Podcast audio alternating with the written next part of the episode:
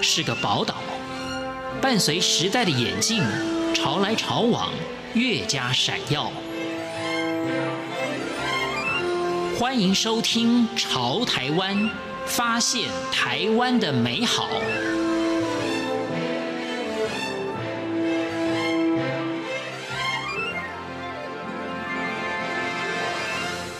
听众朋友您好，欢迎您收听《潮台湾》，我是文心。听众朋友，你是否曾经想过，在世界各个国家的各个地区的各个地方的名字是谁取的吗？而又是怎么取的呢？在你目前所居住的这个地方，它的地名的由来，也许是因着某些典故，或者背后也许有着很精彩的，或者是很感人的故事呢？在台湾有许多地方的地名，念起来真的很有趣，甚至呢藏有深刻的地理跟文化的意义。例如打狗，打狗在哪里呢？我们才刚刚送走了狗年，为什么要打狗呢？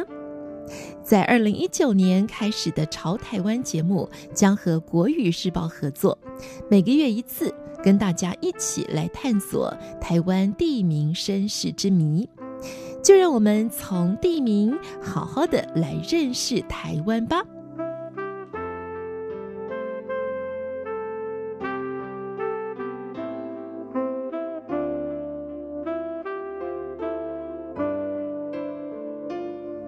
位在南台湾的高雄是全台湾第二大城市，更是南部的经济跟政治中心的所在。高雄港更是全台湾第一大港口。高雄市也是二零零九年世界运动会的主办城市，因为受到海洋气候的调节，全年阳光普照，气候宜人，有独特的海洋首都的特性，而高雄人也就犹如南方和煦的阳光一般的热情呢。高雄过去曾经叫做打狗。这个旧地名的由来，难道真的跟这个人类最忠实的朋友狗狗是有关的吗？而这个地名又是怎么样变成高雄的呢？在今天，就让我们一起来好好的了解这段故事吧。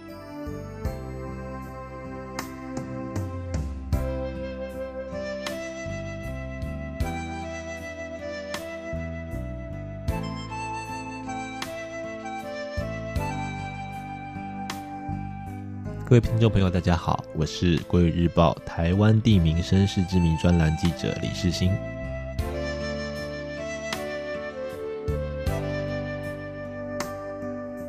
高雄原本只是一个小小的渔村哦，过去称为打狗，也就是打人的打，小狗的狗，要打小狗的打狗。那在西元一六二四年到一六六二年的时候，这是荷兰统治时期，就已经有人在这一带开拓了。那到了清领时期，就是一六八四年的初期，这个地方就成了高平地区商品进出的集散地。那台湾进入日治时期，就是一八九五年之后呢，人类学家伊能嘉矩他非常喜欢这块土地，在当时他是一个人土风情考的一个先驱，所以呢，他开始进行了一连串的风土民情考察。他发现呢，现在高雄沿海一带啊，早期的居民叫做马卡道族。他们为了防止外来的盗贼攻击，他就挑选了当地一种有刺的竹子，把它做成围墙，保护居家的安全。那这种竹子呢，就叫做刺竹。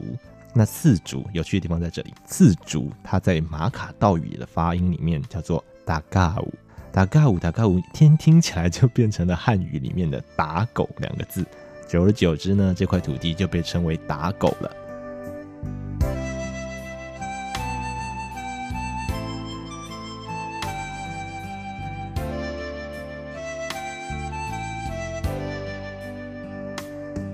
台湾民谣歌王刘福柱在台语歌坛可以说是拥有国宝级的地位。他有很多的歌曲都是把深具台湾在地特色的俗谚和俚语融入在词曲当中。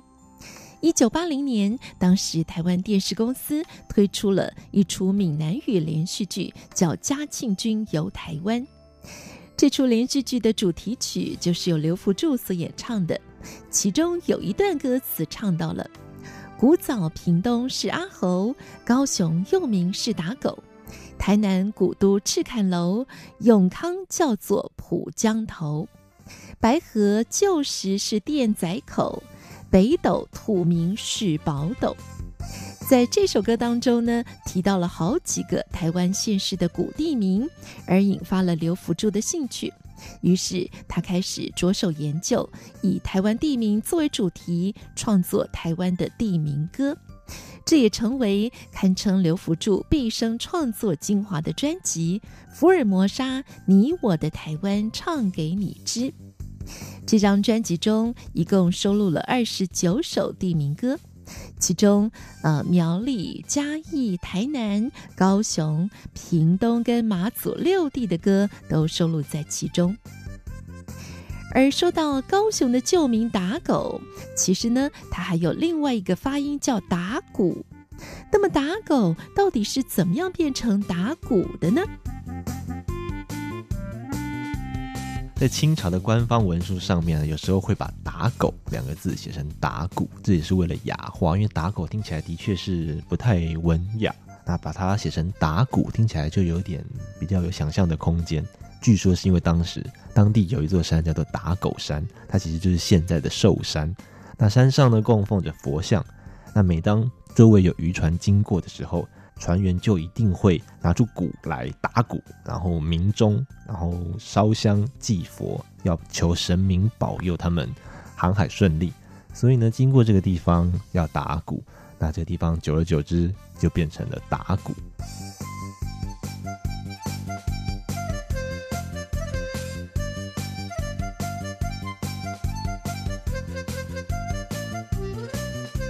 高雄的旧名打狗、打鼓都是根据平埔族语音译而来的地名。不过，当时的日本人不称打狗，却叫高沙。原来是四百多年前倭寇猖獗的时期，曾经有人乘船漂流到这里，查问这里的名称。当时的通事指着岸边的山，也就是现在的寿山，回答说：“这里是打狗山。”日本人因为发音上的困难，在他们的航海日志上就以日语拼音相似的“高沙”两个字来代替。从此，日本人就称这里为高沙。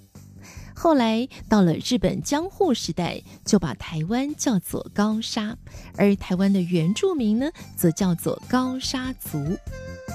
而高雄因为位在台湾的西南端，早先又称作西港。因为在打狗山山路有龙岩猎泉这个地景，所以高雄港又有龙水港的称号。而又因为少船头这一带早年有硫磺水涌出，也称高雄港为硫磺港。又有统称高雄港全部的水域为丹凤澳或者是朱雀池的。可见得高雄过去的名称真的很多，但是呢，在民间十之八九仍然称这里为打狗。哨船头是高雄打狗港的要冲，哨船就是巡逻船的意思。哨船头的旧名是哨船艇，这是高雄哈玛星早期发迹的海港。如今渔业转型观光。少船头成为专门停泊游艇的码头。少船头游艇码头位在鼓山区少船街和安船街的路口，在旁边有少船头景观公园。而谈到高雄的旧地名是打狗跟打鼓，那么打狗跟打鼓又是怎么样成为高雄的呢？打狗跟打鼓。怎么变成高雄的？其实这跟日本人有关系哦。在一九二零年日治中期，日本总督府呢实在觉得“打狗”两个字不够文雅，实在是太乡土气了。他们决定要把它改过来。那应该怎么改呢？其实从发音里面去改是最快的，因为“打狗”两个字在日文里面刚好有可以对应的汉字，也就是“高雄”。高雄两个字在日文里面念起来就叫做“塔卡欧”。跟打狗发音刚刚好很像，所以呢，大家就直接把塔卡欧的汉字取代了打狗两个字。那打卡欧的汉字的写法就叫做高雄，所以用汉语来念就叫做高雄。打狗从此就被取代了。接着呢，在日本总督府积极的建设之下，这个现代化的高雄就有了深厚的发展基础。那这个过去的小小的渔村，到现在就成了全台湾第一大的港口。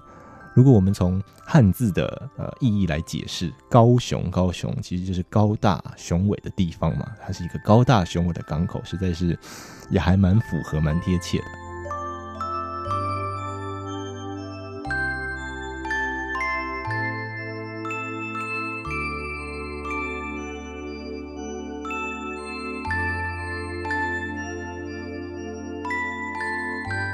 高雄除了爱河、寿山、西子湾、莲池潭、旗津、左营旧城等等知名的景点之外，融合了福佬人、客家人、平埔族、邹族、鲁凯族、布农族、排湾族，还有眷村文化。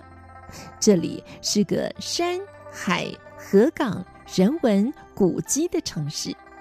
来到高雄，不但可以体验自然生态、品尝佳肴美食，同时还能够欣赏到客家美浓纸伞、内门宋江镇、大树佛光山等等多元的民族文化。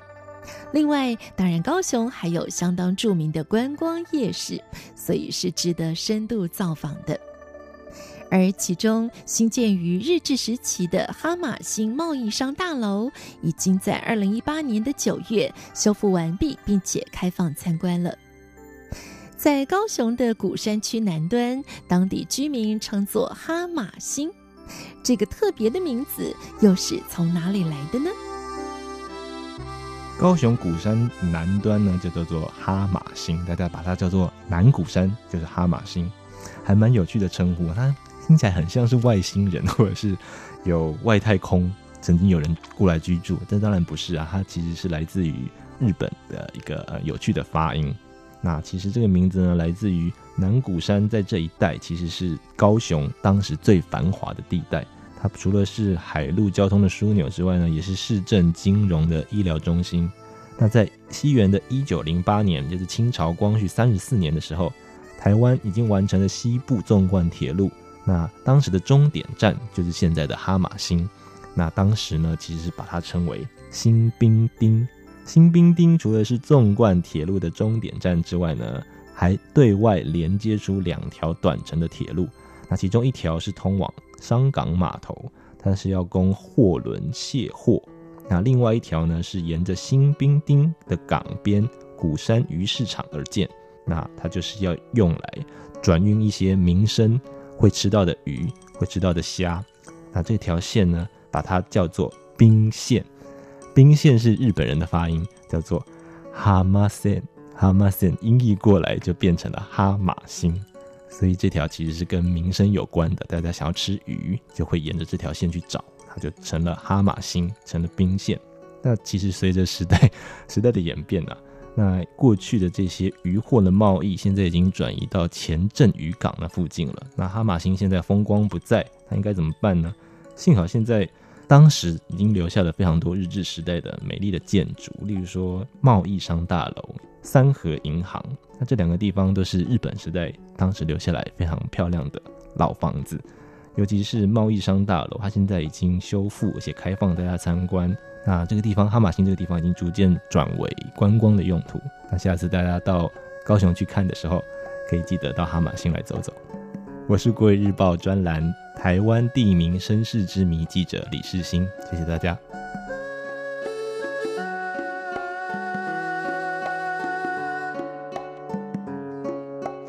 天的《潮台湾》节目是跟国语日报合作，跟大家一起来探索台湾地名身世之谜。今天我们认识的是高雄，谢谢听众朋友的收听，我是文心，我们下一次空中再见。